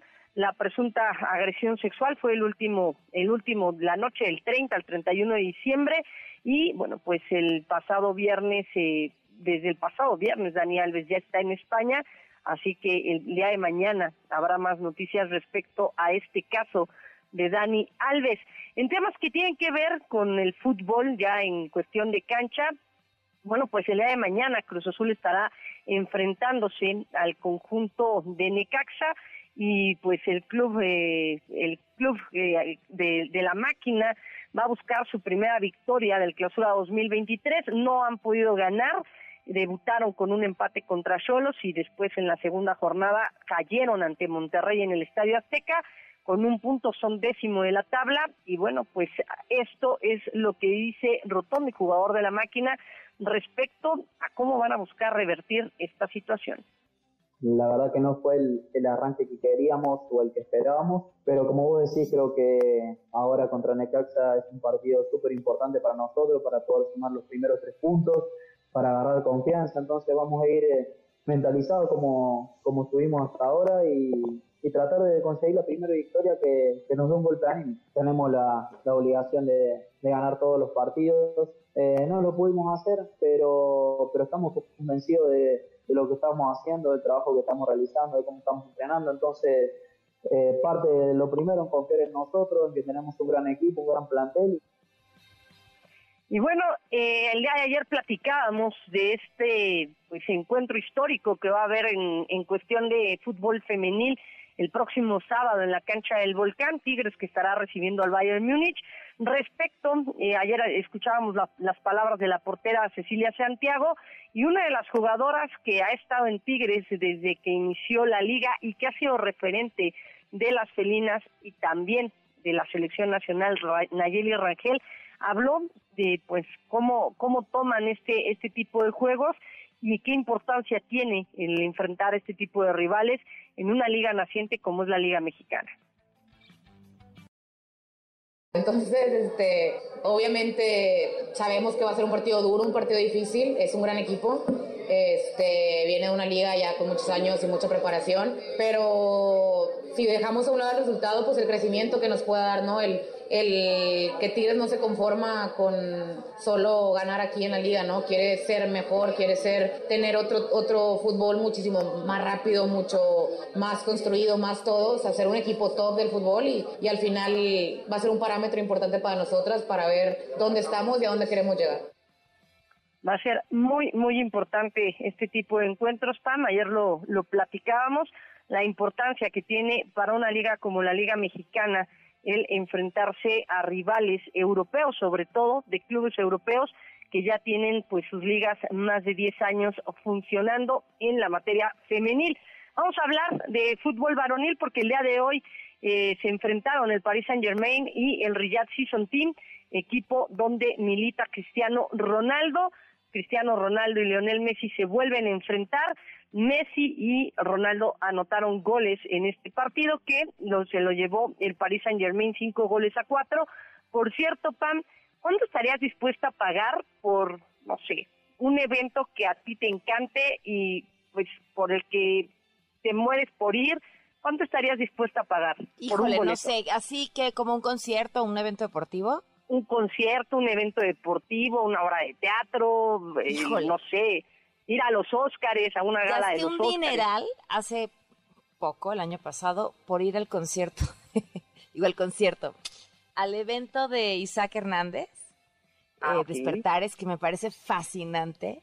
Y según yo había gastado un dineral, y oh sorpresa, mis boletos estaban justamente a un paso de tocar el techo del Auditorio Nacional. Así que soy una terrible referencia, Rosy. ¿Por qué? ¿Cuánto qué, me vas, ¿Con qué me vas a sorprender? Un aficionado gastó la módica cantidad por estar en una de las zonas VIP de este estadio internacional King Fahd, 2.5 millones de dólares. Exactamente. ¿Cuánto tiempo? 90 minutos. No inventes un partido de fútbol. ¿Pero quién es? No, no dieron a conocer el nombre. Ok. Pero gastó esa cantidad. esa cantidad de dinero le debe ser como, ah, el cambio, ¿no? Como un dulce, ¿no? Exactamente. sí, o sea, ¿de qué otra forma te explicas eso? Digo, los boletos más caros del Super Bowl están en un millón de pesos. Wow. Eh, cuando te va bien, cuando te va bien. o sea, yo creo que las cosas desde, desde la comodidad de la casa son padrísimas conciertos, este, películas, eh, películas a veces, pero sí, la mayor parte de las cosas las prefiero ver más como... no es no que no es que no quiera gastar, Rosy, es que me siento más cómoda en mi cama. Pero el fútbol también se aprecia en cualquier televisión bien. Exactamente, si no ¿Cuánto estarías tú dispuesto, cuánto es lo máximo que estarías dispuesta a pagar por un partido? Híjole, yo creo que si los Osos de Chicago llegan a un Super Bowl, sí gastaría todos mis ahorros y sí andaría vendiendo mi coche. ¿En serio? por ir a unos Juegos Olímpicos, ¿eh? Wow. Por ir a unos Juegos Olímpicos, la verdad es que sí, sí lo gastaría. Inge dirías, para eso trabajo.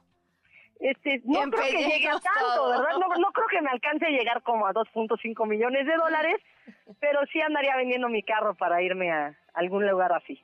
Wow, no, pues eh, cada, cada quien sus pasiones, ¿no? Cada quien las aficiones. Hablando de NFL, Pam, nada más mencionar que confirmaron que no va a haber el juego en la Ciudad de México en 2023 porque, bueno, pues van a iniciar las obras de remodelación para el Estadio Azteca para el Mundial del 2026, pero ya anunciaron que va a haber dos partidos en Alemania, Kansas City y los Patriotas de Nueva Inglaterra van a ser los equipos que van a jugar como locales en Alemania. Buffalo, Tennessee y Jacksonville lo harán en Inglaterra, en Londres, así que ya anunciaron el calendario internacional en la NFL y pues lamentablemente México no va a estar en ese calendario. Úchale, ni hablar, Rosy. Pues como siempre, muchísimas gracias. Pues hasta luego, Pan. Por cierto, no más de 100 mil pesos, ¿eh? Gastaría. Ah, ok, ok, ok, ya le pusiste una... Que ya 100 mil pesos es una lana, ¿eh? Ya es una lana, exactamente. No, yo no, yo no le llegaría... Yo creo que ni a los 20. Eh, por Juegos Olímpicos sí valdría la pena, porque hay, hay muchos eventos. Bueno, pues sí. Muchísimas gracias, Rosy. Un abrazo. Abrazo, Pan. Bonita noche. buenas noches. Son las 8.25. Quédate en MBS Noticias con Pamela Cerdeira. En un momento regresamos. Estás escuchando MBS Noticias con Pamela Cerdeira.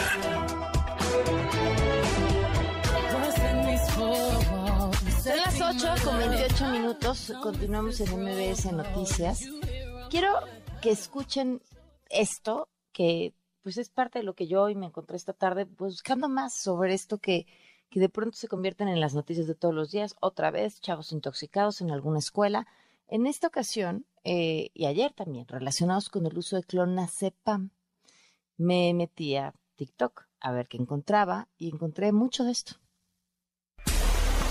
Hoy duermo porque duermo. Así que fui a casa de un amigo y ya pues él me, él me abasteció y con el reporte y ya pasó una hora y estoy postezando. Nada más me he comido esas madres como tres veces, Una vez que me comí una a la mitad con un compa, güey. Estábamos aburridos, güey. Y dije, pues a ver, güey, qué pedo. Si escuchan que hablo un poquito raro, es porque me tomé una pastilla para el estrés.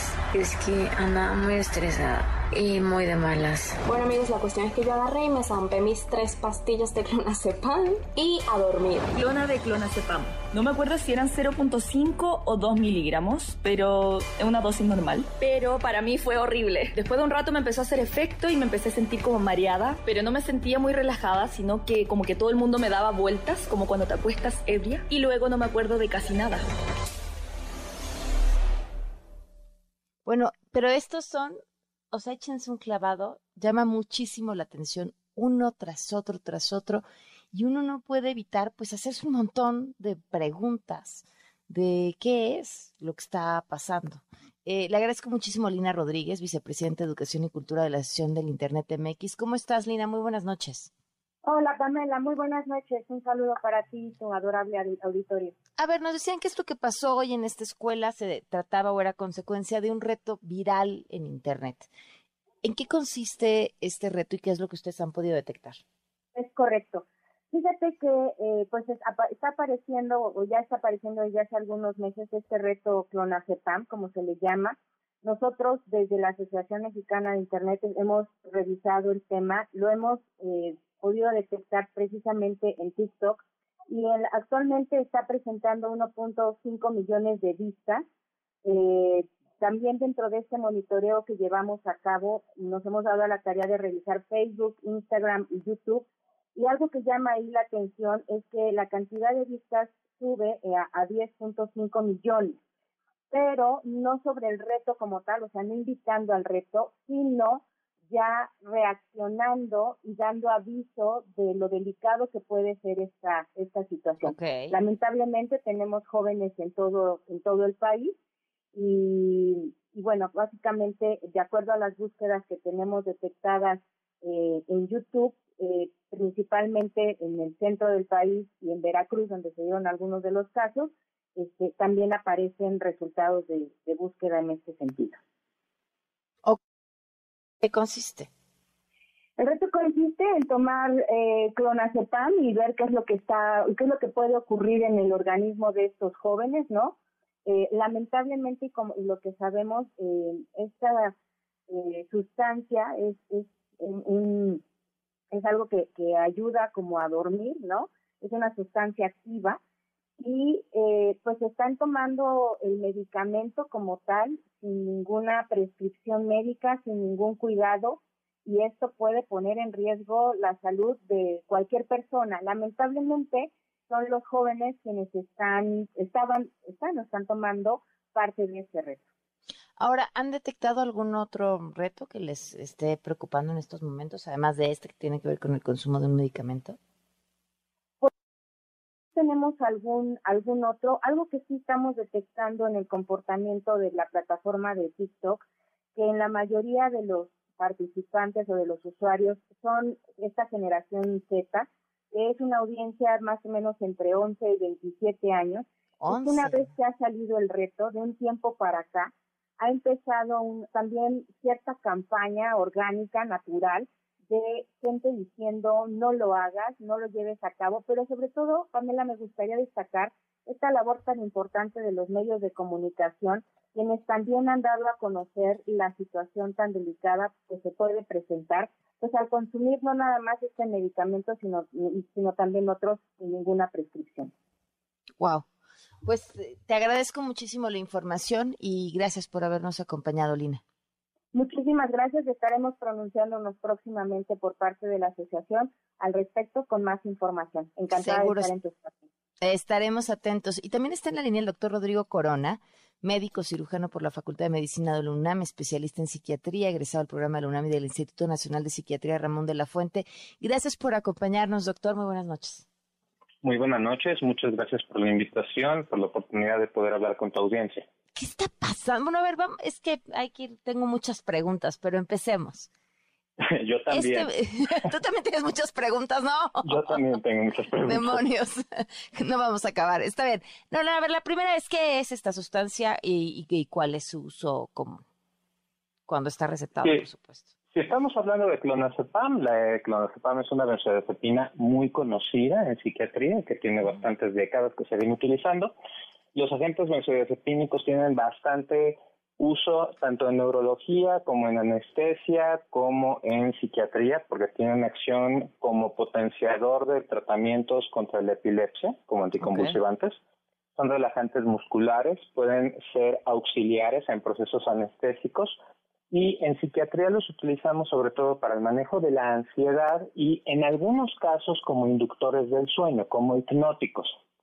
Sin embargo, desde hace bastantes años se, eh, se ignora que el mayor elemento que puede ayudarnos a conciliar el sueño es la higiene del sueño, el tener buenos hábitos para dormir. Claro. Y se utilizan, recaemos, yo no diría que nada más los, los jóvenes abusan de clonazepam, sino que muchos adultos, por distintos motivos, han eh, abusado del uso de clonazepam para tratar de controlar las horas en las que se quieren dormir. Esto lleva a que en muchos casos muchas personas tengan prescripciones de benzodiazepinas que no han sido indicadas, que no están siendo monitoreadas por ningún médico o que incluso eh, se han quedado allí como parte del botiquín familiar. Mm. Y esto se utiliza en muchos casos para tratar de controlar el sueño y el problema de estas sustancias es que su uso prolongado induce la tolerancia, es decir, que cada vez necesitas dosis mayores para que produzcas el mismo efecto y que la retirada súbita produzca un síndrome de abstinencia, un rebote de ansiedad, lo que lleva entonces a un problema de consumo que le llamamos dependencia, dependencia de benzodiazepinas. Sin embargo, pues su uso se sigue eh, llevando a cabo en, todas las prácticas porque pues son medicamentos que en muchas situaciones sí pueden resolver problemas de manera muy aguda. El, el asunto pues es el abuso de esta sustancia que es el que lleva a problemas médicos como este que estamos viendo en este reto viral. ¿Cuál es el riesgo eso justamente de utilizarlo así, de esta forma descontrolada? ¿En dónde, la puede ventana, terminar? La ventana terapéutica de las benzodiazepinas es bastante amplia, es decir, eh, utilizando únicamente la benzodiazepina es muy poco probable que ocurra, que ocurra un daño a la salud de manera prolongada, pero no suele ser así. Eh, en este caso, como se está llevando a cabo el reto, eh, se corre el riesgo primero de accidentes, de que en esta sedación y el tratar de combatir el efecto hipnótico de la medicina, eh, pues las personas que lo están utilizando pueden estar sintiendo mareo, pueden tener inestabilidad postural y esto les puede llevar a tener caídas. Y las caídas a cualquier edad pueden producir traumatismos serios, traumatismos graves. En otros casos, el utilizar dosis muy elevadas para tratar de aumentar la dificultad del reto sí puede llevar a una sedación, sobre todo si se combina con otras sustancias, que para nada es recomendable. Eh, una pregunta muy frecuente en el consultorio es, doctor, ¿me puedo tomar una copita con mis medicamentos, no? Y en el caso de las benzodiazepinas, la combinación de benzodiazepinas con otros agentes sedantes, como puede ser el alcohol, eh, sí pueden producir eh, efectos de sedación importantes y de depresión respiratoria. Lamentablemente, eh, hay casos donde los pacientes pueden experimentar broncoaspiración, tener problemas respiratorios que sí pueden tener consecuencias mucho más serias, incluso fatales. Y la retirada súbita del medicamento puede producir ansiedad de rebote, es decir, eh, personas muy jóvenes que son vírgenes al, contacto con esta sustancia, que la usan porque es un reto, en el momento que pasa el efecto de la sustancia pueden experimentar mucho disconfort, mucho estrés, incluso experimentar una crisis de ansiedad y esto pues, los va a llevar naturalmente a una evaluación de urgencias. A ver, y ahí, ahí quería llegar, eh, porque mientras veía todos estos videos con testimonios de gente muy joven hablando acerca del medicamento, eh, me brincó. Se está recetando cada vez más, con más frecuencia, personas más jóvenes. Hay un, han detectado algún eh, bueno, que ya nos decían que venía a venir, ¿no? Pero un, problema de ansiedad en, esta generación, pues tras lo que acabamos de vivir todos. Eh, serían dos preguntas. La primera es, si hay más problemas de ansiedad en estas generaciones, los estamos detectando cada vez más pronto, pues porque el esfuerzo es evitar que estos casos se cronifiquen, es decir, que se hagan crónicos y que esto los lleve a que tengan mayor disfunción y peor pronóstico. Entonces, objetivamente se están haciendo esfuerzos de detectar estos casos a edades más tempranas para prevenir las consecuencias que tiene el tener un trastorno de ansiedad sin detección por décadas. Los trastornos de ansiedad a veces se pueden empezar a detectar desde la infancia, cuatro años de edad y una persona ya puede tener los datos para ser diagnosticada con ansiedad de separación. Alrededor de los 12, 13 años podemos identificar fobia social ansiedad social, eh, eh, datos de somatización y de ahí para el real van apareciendo distintos trastornos de ansiedad que nosotros podemos ir detectando. Entonces, la respuesta a esa pregunta de si estamos viendo con mayor frecuencia los trastornos de ansiedad en estas generaciones más jóvenes es categóricamente que sí. Aunado a eso, eh, el reciente encierro, la pandemia y los efectos directos de la infección por COVID-19 eh, han producido una escalada en trastornos afectivos y trastornos de ansiedad en la población general. En el caso del encierro, porque está retirando varios de los agentes que naturalmente combaten la ansiedad, es decir, la interacción social, la convivencia con pares, el ejercicio físico al aire libre, el baño de sol, que todas estas son agentes que de manera natural nos protegen contra este tipo de episodios. La otra pregunta tiene que ver un poquito más con los hábitos de prescripción que pueden tener distintos nichos de los gremios médicos y el propio abuso que pueden tener los pacientes por cómo han conocido estas sustancias.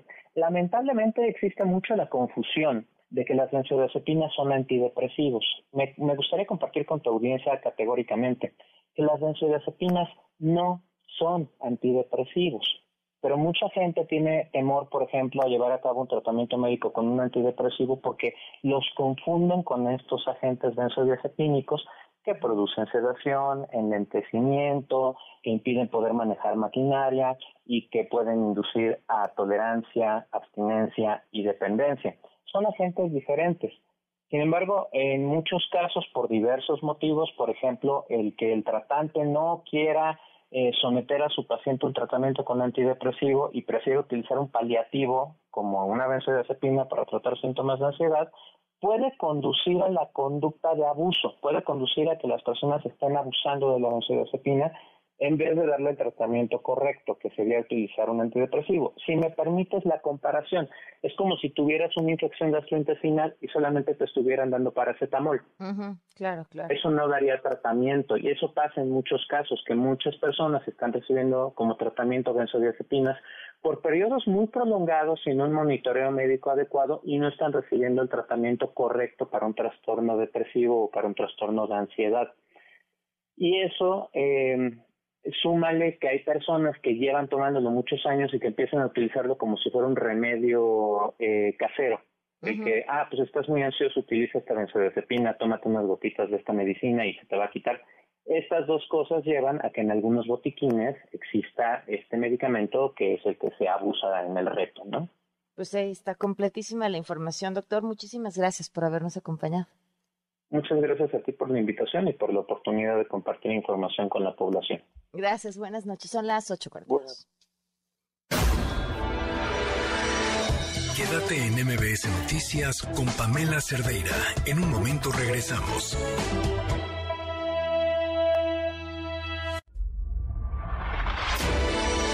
Estás escuchando MBS Noticias con Pamela Cerdeira. Análisis preciso del ámbito nacional e internacional. Es Rashabot en MBS Noticias. Ezra, ¿cómo estás? Buenas noches. Hola, ¿qué tal? Buenas noches, Pamela. Buenas noches al auditorio. Bueno, pues eh, tenemos que hablar ahora otra vez del aeropuerto. Sí. Un aeropuerto que, pues, eh, como el Aeropuerto Internacional de la Ciudad de México, dicen está saturado pero el problema al que nos vamos a enfrentar, Pamela, no es la saturación del aeropuerto, sino el hecho de que ahora vamos a tener que deshacernos, dicen, dentro de unos cuantos meses, de lo que sería pues el tema del transporte de carga, algo que pues suena raro, básicamente porque el transporte de carga solamente ocupa algo así como pues el 3% de todo lo que implica el movimiento dentro de eh, el aeropuerto internacional de la Ciudad de México y dicen se lo van a llevar pues a Santa Lucía al aeropuerto internacional Felipe Ángeles creo que el problema fundamental ahí Pamela deriva del hecho de que pues Felipe Ángeles no tiene la infraestructura para la carga no tiene habría que construir todo lo que pues eh, conocemos como eh, parte de eh, esta em, eh, formas de carga, de embalaje, de transporte que se requiere fundamentalmente para eso, para tratar de establecer una todo un sistema de descarga, mantener congelado lo que se tiene congelado, todo lo que las grandes empresas de carga, FedEx, etcétera, etcétera, pues realizan Parece que aquí la idea, Pamela, es muy clara. Es, por un lado, lo primero que vamos a hacer es establecer el decreto. Un decreto para luego instrumentar las cosas. Lo mismito que hicieron para construir el Felipe Ángeles. Fueron, diseñaron, hicieron el Felipe Ángeles y luego vamos a ver si los aviones pueden aterrizar. Aquí es primero la idea de eh, darle un uso al Felipe Ángeles que hasta ahora ha sido pues obviamente un rotundo fracaso. Por donde le vean, no hay vuelos, no hay conectividad, no hay la posibilidad de que las aerolíneas puedan moverse. Ahí está parado, prácticamente parado, con un movimiento mínimo. Y creo que pues esto tiene que ver más con lo que podemos denominar como el mundo de las ocurrencias, la ocurrencia que es el mecanismo a partir del cual se gobierna en este país esto puede tener costos enormes, enormes para las empresas de carga, para las empresas de aviación, porque, eh, no sé, por darte un nombre, eh, Air France Carga tiene ya estructurada toda su, eh, su mecanismo de funcionamiento en el Aeropuerto Internacional de la Ciudad de México y tendría que construir toda una infraestructura en paralelo en el AIFA. Esto no existe todavía como un acuerdo establecido. Aquí lo que hacen es aventar directamente lo que sería la bomba política y luego comenzar a negociar para forzar básicamente un capricho, que es el hecho de que ese aeropuerto en Santa Lucía, que no tiene viabilidad, finalmente funcione. Y creo que nos estamos metiendo en otro gasto inútil, en otro gasto que no tiene salidas en nuestra realidad, Pamela. Eh, sí, es, es, tienes razón y creo que esa es la palabra exacta, ¿no? Suena a este capricho de quiero que usen mi aeropuerto y de qué forma lo hago, bueno, pues obligando a que la usen independientemente de que no cuenten con las condiciones. Yo decía el presidente que nada por la fuerza y que estaba negociando y que estaban hablando, pero sí, no, no, no, no parecía así este, esta intención de decretazo en un principio. Estamos, creo, metidos en una realidad muy, muy complicada, Pamela, muy difícil de lo que podríamos denominar la racionalidad de un sistema que ha dejado de tener salidas importantes para problemas eh, como tales. Eh, en un modelo de esta naturaleza, a mí se me ocurre que de aquí en adelante lo que vamos a ver es fundamentalmente pues la imposibilidad, te diría yo, de que esto funcione, que se va a quedar más que nada en un decreto y que finalmente la propia realidad es lo que va a echar para abajo esta, este eh, pues, eh, modelo ilógico de aeropuertos de carga por un lado y aeropuertos de carga junto con la aviación civil. En eso estamos metidos y creo que pues, otra triste historia de esta administración que simplemente actúa ahora sí que a la ocurrencia a la ocurrencia de cada día, familia. Claro, pues Ezra, como siempre un gusto escucharte, te mando un fuerte abrazo. Gracias, buenas noches a todos. Buenas noches, Ezra, son las 8 con 50. Quédate en MBS Noticias con Pamela Cerdeira. En un momento regresamos. Estás escuchando MBS Noticias con Pamela Cerdeira.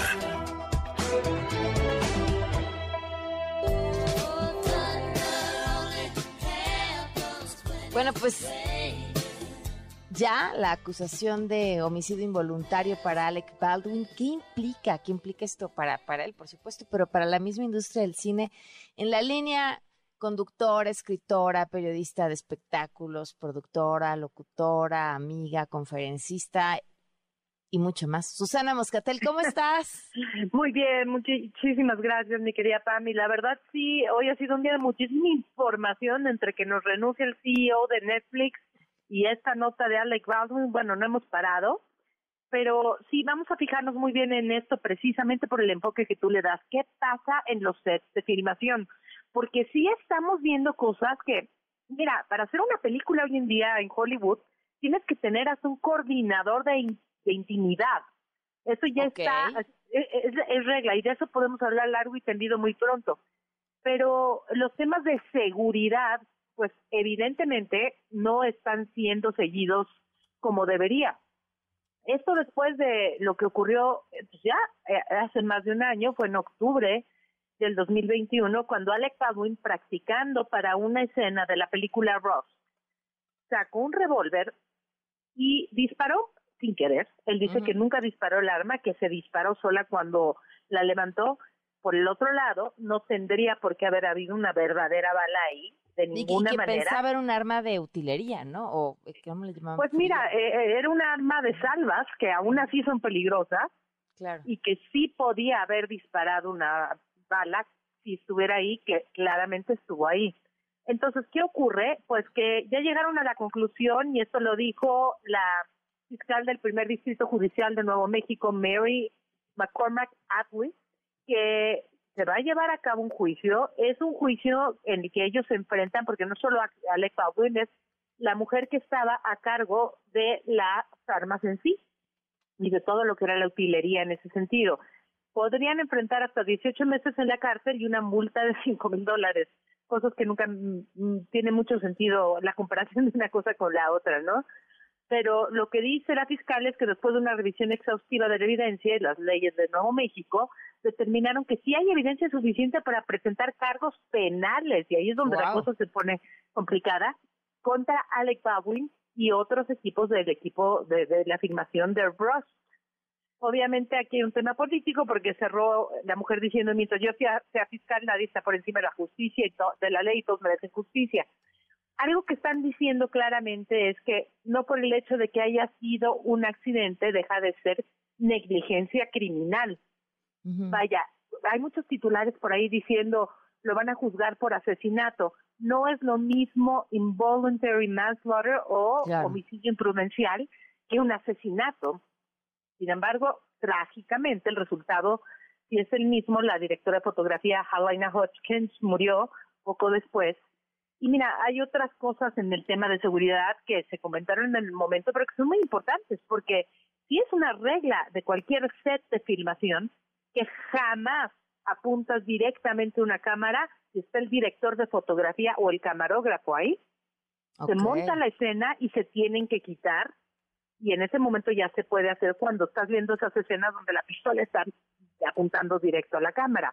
Pero como aquí era un ensayo y ella estaba haciendo un movimiento con la grúa, bueno, con, con el, los rieles, desafortunadamente fue una serie de eventos trágicos que llevaron a esto. Así que, pues vamos a ver, va a haber una apelación, eso ya lo dijo la oficina de abogados de Alec Baldwin, dicen que esto es una injusticia y que no tiene forma de proceder penalmente, pero mientras tanto es la Oficina de Salud y Seguridad Ocupacional del Nuevo México que está impulsando esta demanda que va más allá también de la civil que pues, también está corriendo, ¿no? Pero eso es penal y eso sí puede implicar cárcel. Wow, pues qué interesante.